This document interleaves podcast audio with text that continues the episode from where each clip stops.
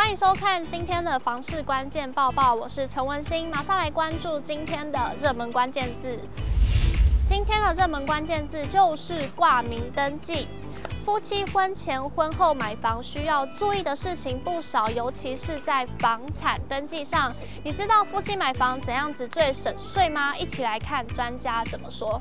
近日有一名网友在网络上表示，婚后财产最终都是一人一半，因此好奇婚后买房挂在哪一方的名下真的有差吗？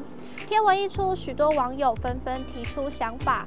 有人说可能有差别的地方在买房时的贷款条件、交屋后每年持有税、领取额外补助的资格等等。也有人说建议登记共同持有。也有人表示房子在我爸名下，我爸要用那间房去贷款买房子，我妈不同意，我爸就直接去贷款了。所以我觉得就算是婚后财产放谁名下还是有差。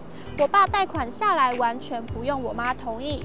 永庆房屋契约部资深经理陈俊宏曾在好房网杂志中表示，夫妻两人在婚前买的房子，若登记在其中一人名下，就属于个人特有财产，即使结婚后也不属于夫妻的共有财产。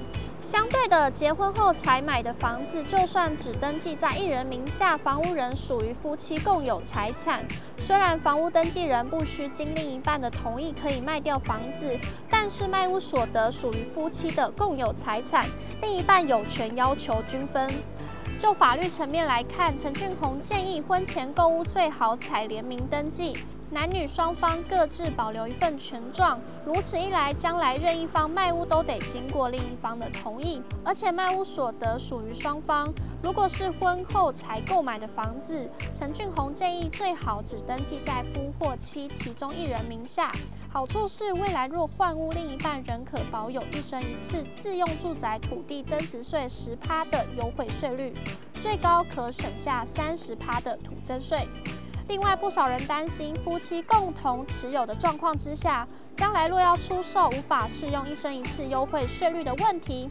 可道律师事务所律师黄伟如就曾经指出，由于夫妻赠与免税可采取先赠与后出售，等到确定要出售时，其中一方将二分之一持分赠与给另外一方，如此一来，就还是能够使用个人的优惠税率。